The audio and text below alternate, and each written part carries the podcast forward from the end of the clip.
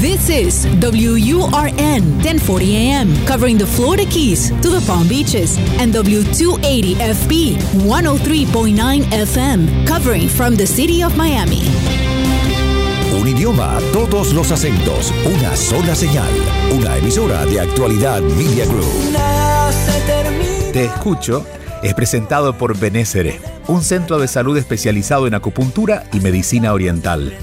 La enfermedad no puede vivir en un cuerpo sano. Por eso, la doctora Regina Ollarse se ocupa de guiar personalmente a sus pacientes. Benésere está en Miami. Reserve su cita para esta semana al 305-599-0770. 305-599-0770. Te escucho con Julio Bebione. Cuéntanos qué te pasa. Bienvenidos otra vez a nuestro encuentro de cada semana aquí en Te Escucho. Estamos en Actualidad Radio para el sur de la Florida y estamos a través de los sistemas de podcast para donde sea que estén. Siempre nuestra intención es estar en contacto, es decir, poder ser esa vía donde ustedes pueden comentarnos, preguntar, compartir. Por eso tenemos un teléfono disponible en WhatsApp, que es el más 1-305-824-6968. Más 1-305-824-6968. Es un teléfono para dejar o un número para dejar sus mensajes de voz para este programa. No tiene otro uso, por eso es importante que si lo van a, utilizar, si van a dejar un mensaje, sea para que luego podamos compartirlo aquí. Y esta semana en las redes sociales, a través de mis cuentas, en arroba Bebione en Instagram o como Julio Bebione en Facebook, en Twitter, me preguntaba, ¿qué quiero hacer con esto? Darnos cuenta que tenemos la posibilidad de elegir sentirnos bien. Que estar bien depende mucho más de mí de lo que habíamos pensado, porque en mi caso, he estado bien más veces de las que me he dado cuenta y también he dejado pasar momentos en los que podría haber estado mejor, pero permití que el drama ganara mis pensamientos. En el camino me di cuenta que donde fácilmente me perdía era cuando me quejaba y cuando me preocupaba. Sí, la queja y la preocupación que son tan habituales son ese formato donde cuando podemos estar bien nos vamos por un camino de malestar. Por eso ahora Estoy más atento a no dejarme llevar por las emociones cuando me enojo, es decir, cuando llega el enojo, mm, respiro, me distancio, pero no me dejo llevar por las emociones porque si no, nunca saldré de él. Ni tampoco por los pensamientos, porque empezamos a especular sobre cómo deberían haber sido las cosas, sobre lo que pudo pasar, y nos perdemos o en los pensamientos o en las emociones. En eso trabajo cada día, y a medida que lo hago se me hace más fácil elegir sentirme bien. Es decir, cuando el malestar llega me pregunto, ¿qué quiero hacer con esto? Porque yo no puedo cambiar lo que está ocurriendo, pero sí puedo elegir hacer algo diferente. ¿Qué quiero hacer con esto? Y de lo que quiero hacer, ¿qué puedo hacer con esto? Porque no siempre lo que queremos hacer está a nuestro alcance poder hacerlo, no tenemos control sobre las otras personas. ¿Qué quiero hacer con esto? ¿Qué puedo hacer con esto? Y les diría también que deberíamos identificar el, el opuesto a esto, y es qué es lo que no quiero hacer con esto. Es decir, esta persona me está diciendo esto, ¿qué es lo que no quiero hacer? Sé que no quiero enojarme, sé que no quiero ser violento, sé que no quiero defender mis razones, ¿qué es lo que no quiero hacer con esto? Y de eso que no quiero hacer, ¿qué es lo que no puedo hacer con esto? Porque a veces quisiera no enojarme, pero igual no estoy tan aprendido como para dejarlo pasar. Y algunas veces me enojaré. Lo que nos intoxica puede estar afuera Puede estar en las personas, en los lugares donde visitamos, puede estar en el mundo, en las noticias, pero depende de nosotros lo que querramos hacer con eso. Y yo, ya lo tengo claro, no quiero perderme en el malestar. Con esta reflexión estamos comenzando nuestro encuentro de hoy y vamos a compartir los mensajes que ustedes nos dejaron. Aquí estoy, aquí estamos, te escucho.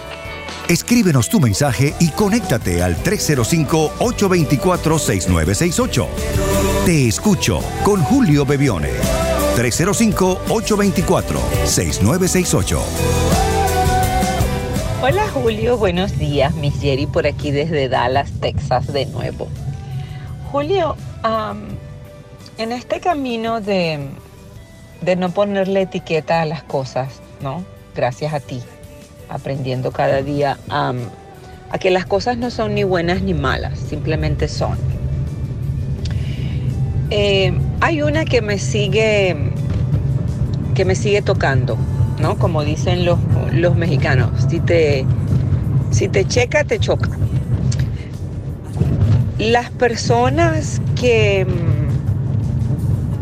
que no tienen en orden sus cosas legales, las personas que no les importa no tener licencia de conducir aunque hayan nacido en este país, que no pagan aquí en Estados Unidos, ¿verdad? Que no pagan impuestos, que no se quieren poner el cinturón de seguridad, porque que no se quieren vacunar, porque van, que van como en contra de lo que es legal, de, de las leyes que tienen los países, las ciudades. ¿Por qué me sigue molestando eso? ¿Por qué me sigue molestando que las personas no tengan en orden sus cosas legales? ¿Qué tengo que sanar en mí? ¿Qué hay en mí? porque si lo veo en el otro es porque está en mí, ¿verdad?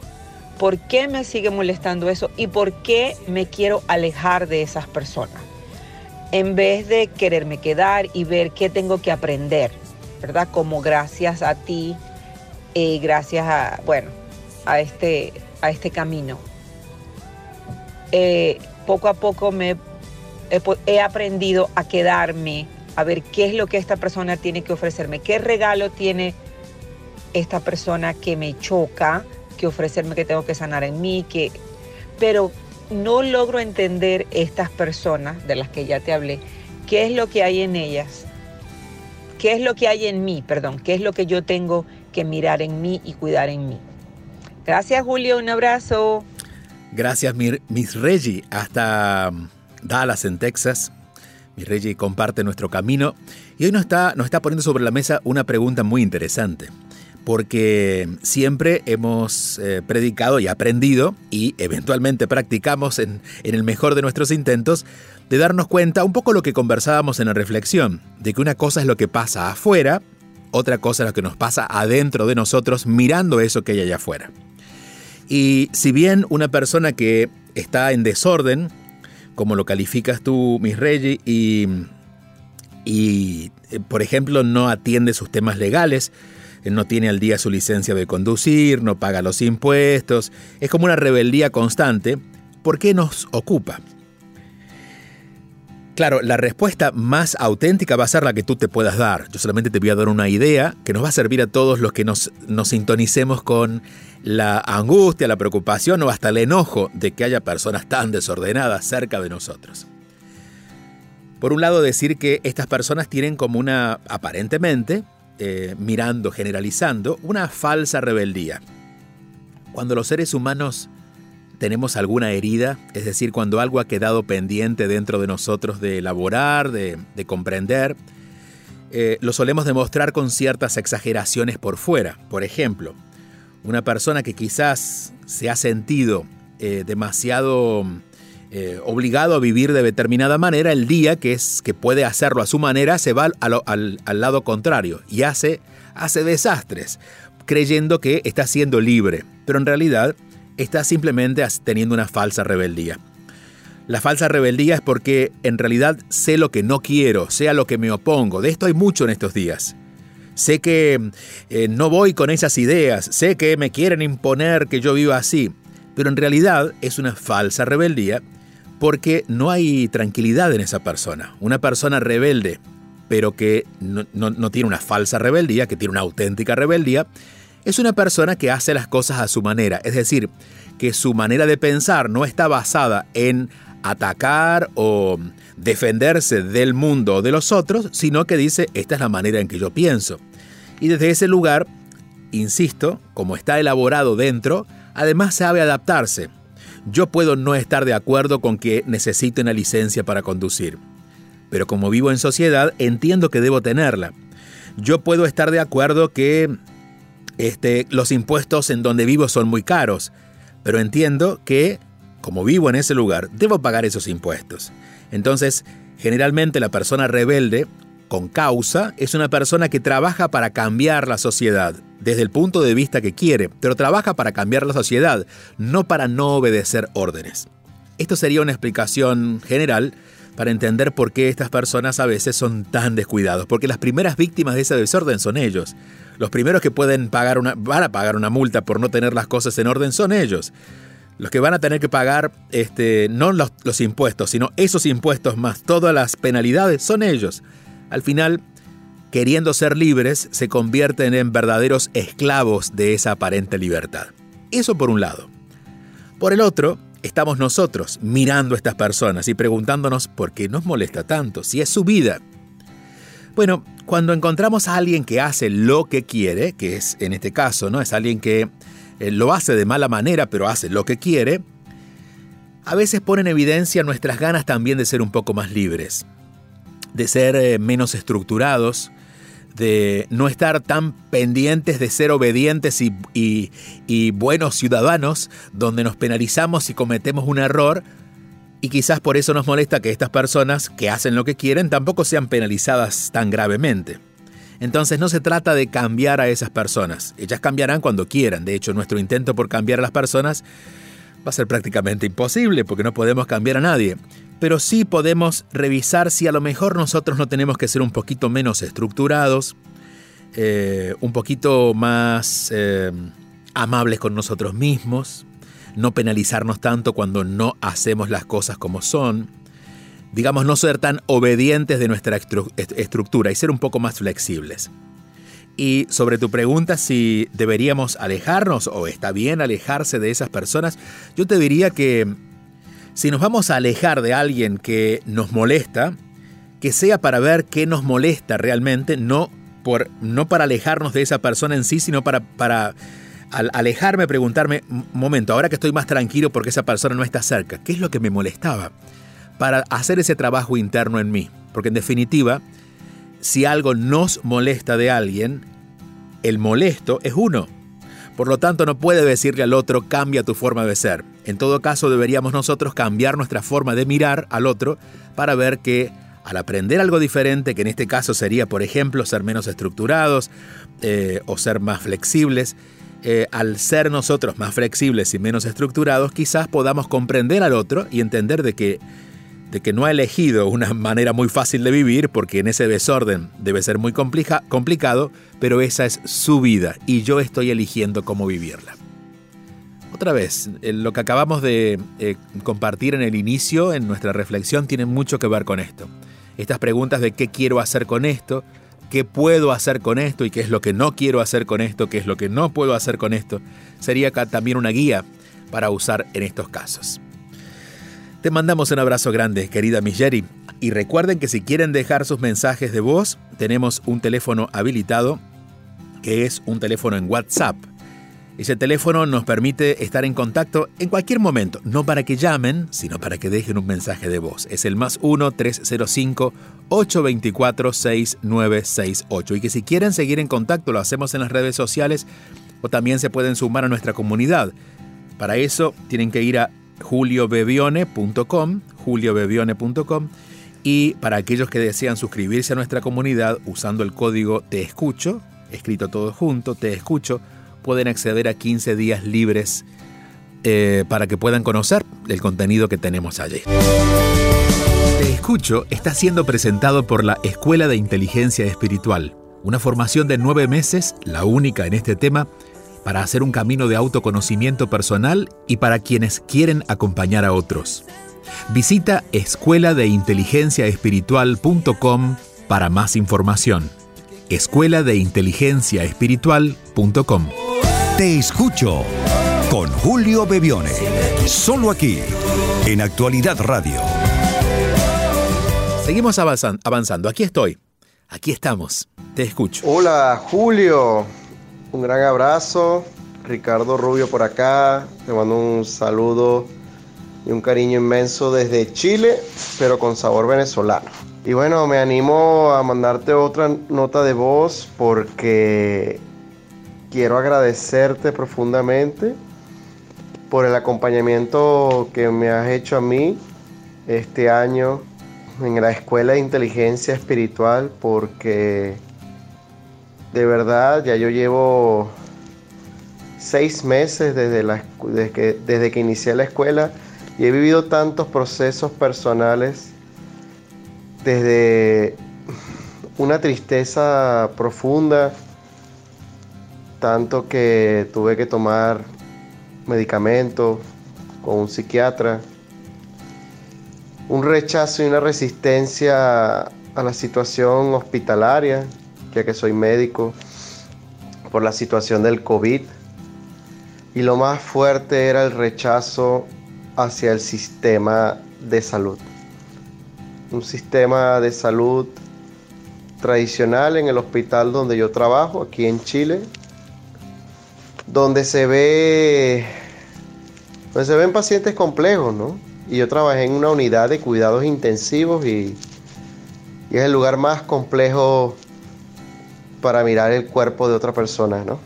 Porque es como la punta del iceberg de la enfermedad.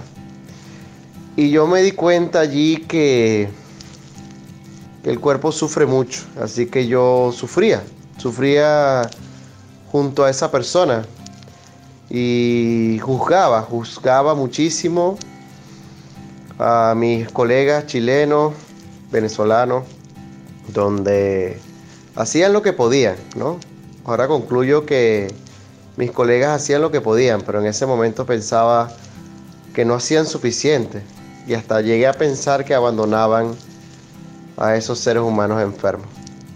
Pero hoy en día me di cuenta que nadie ha abandonado a nadie, que cada proceso que vive cada persona llega a la vida por una razón importante, para mostrarte a ti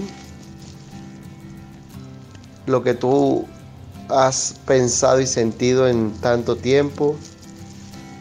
Y además me ha ayudado a, a entender que yo, aunque soy médico y quiero salvar al mundo, o eso creo yo, no estoy acá para eso, sino para servir con alegría,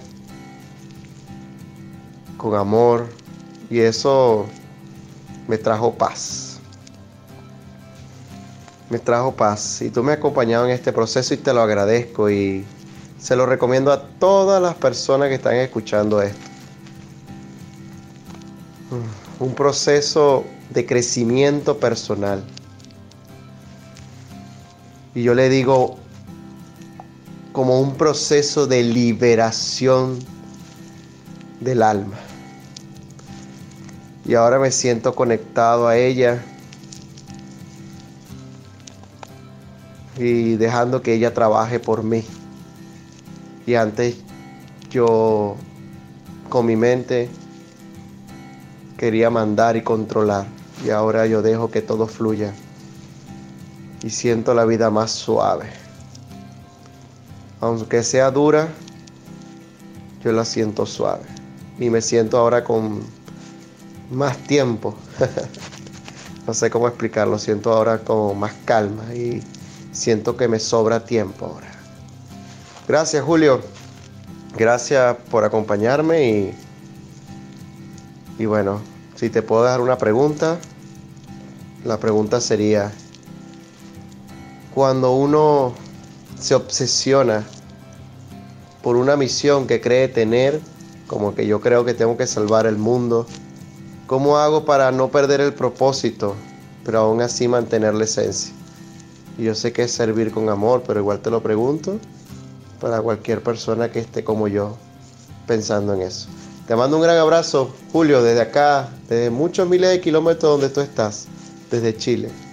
Un abrazo grande, te quiero mucho y sigamos adelante. Un abrazo. Muchas gracias Ricardo. Ricardo vive en Chile, es venezolano como lo contó, es médico anestesista o anestesiólogo y es parte de nuestra escuela. Eh, este año Ricardo decidió cambiar su forma de entender su profesión, su vida y es parte de este primer ciclo de la Escuela de Inteligencia Espiritual. De hecho el segundo ciclo comienza en apenas un mes. Y, ha compartido toda esta vivencia, ¿no? De hecho, eh, tal como también lo comenta, inició el camino cuando estaba muy triste. Su tristeza tenía que ver justamente con el sistema de salud, estaba viviendo el proceso de eh, de sentirse abrumado por la cantidad de gente que llegaba al hospital, allí donde atiende, a raíz del COVID y de, y de todos los dramas humanos, pero especialmente por el COVID. Y claro, siempre que hay una profunda tristeza, siempre que hay rechazo o hasta enojo, que es el otro extremo, es porque hay algo mal administrado dentro de nosotros. Eh, él menciona la palabra obsesión, cuando nos obsesionamos con algo, como por ejemplo llegar a creer que el cambio en nuestra familia, en nuestro sistema de salud, en nuestro sistema educativo, en el mundo, depende de nosotros. Es un acto muy egoísta, porque realmente no está en nuestras manos. En nuestras manos está hacer, hacer algo, ¿no? Y en este caso la obsesión sería como la pasión mal administrada. Cuando nos dejamos llevar emocionalmente por la pasión y no hay discernimiento, terminamos en una obsesión. Claro, esto a veces no tiene una solución inmediata porque creemos que estamos haciendo las cosas bien y nos dejamos llevar por las emociones y al final terminamos colapsando. Y en el medio puede que dejamos muchas, muchas roturas, ¿no? Muchas personas a las que quizás no hemos tratado bien, muchos juicios, como él decía, en este caso juicios a sus compañeros de trabajo, pensando que no, no, ni siquiera les interesaba salvar a las personas que llegaban. Y por eso el trabajo es, eh, ante la obsesión, entender de que la obsesión no nos puede llevar a construir nada, sino más bien a destruir y a destruirnos, pero que sí atrás de la obsesión hay una pasión, que es el deseo de hacer el bien, el deseo de aportar, una obsesión es una pasión mal administrada. Y la forma de, de, no perder nuestro camino, es decir, no por quitarnos de la obsesión, quedarnos sin hacer lo que sentimos que tenemos que hacer, es en principio bajar las expectativas. Siempre que haya miedo o siempre que el ego, nuestro ego, esté a cargo de, nuestra vida, va a soñar con, con grandes con, grandezas imposibles, con grandes movimientos. Es decir, vamos a hacer esto para cambiar el mundo. Que la expectativa, que, es real, porque todos tenemos expectativas, no esté basada en salvar el mundo, sino que tu expectativa esté basada en hacer lo mejor que puedas en la próxima acción. Es decir, si eres un médico, no pienses en cambiar el sistema.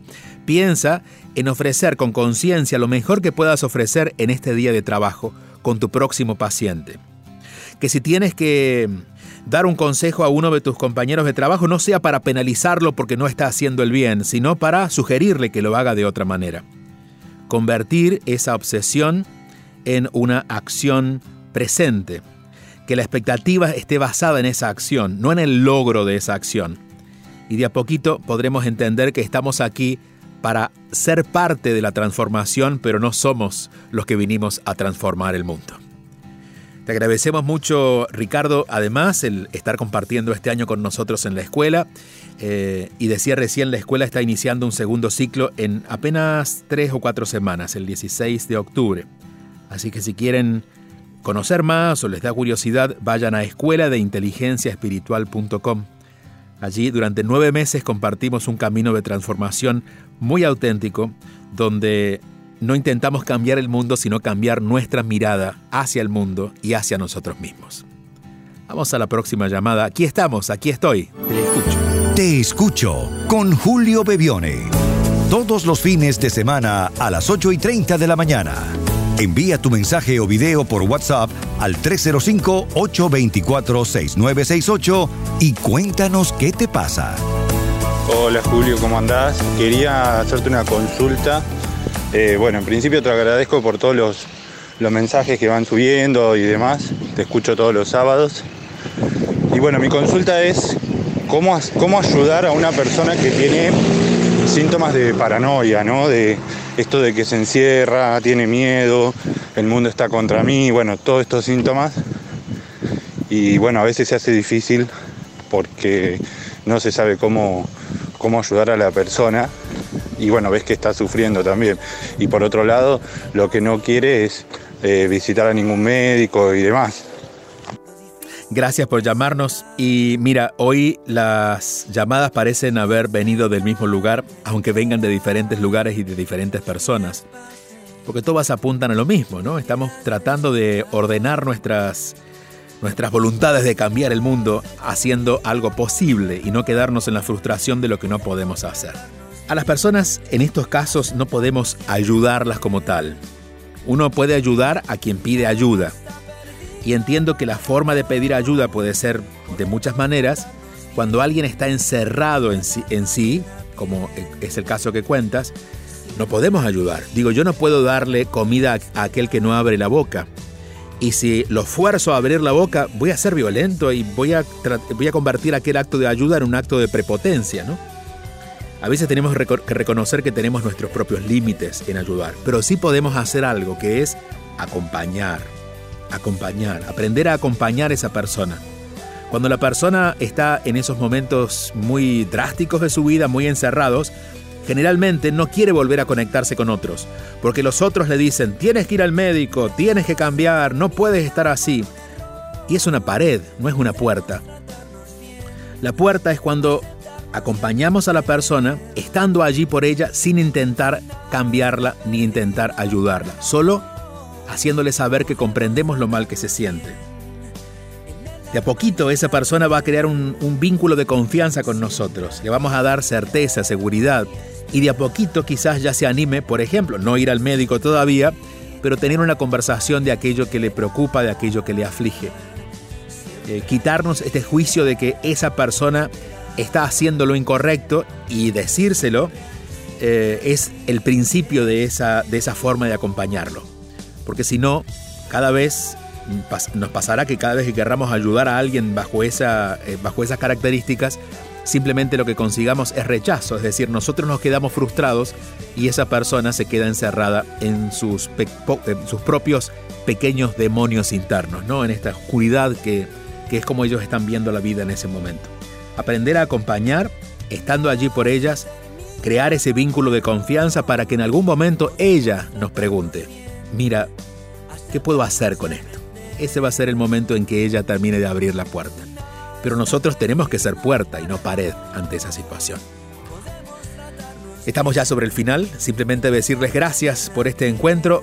En siete días volveremos aquí a Actualidad Radio y a este podcast para que nos comuniquemos donde sea que estemos en el mundo, abriendo el corazón, abriendo nuestra mente, para entender que la vida es mucho más simple de lo que nos hemos imaginado.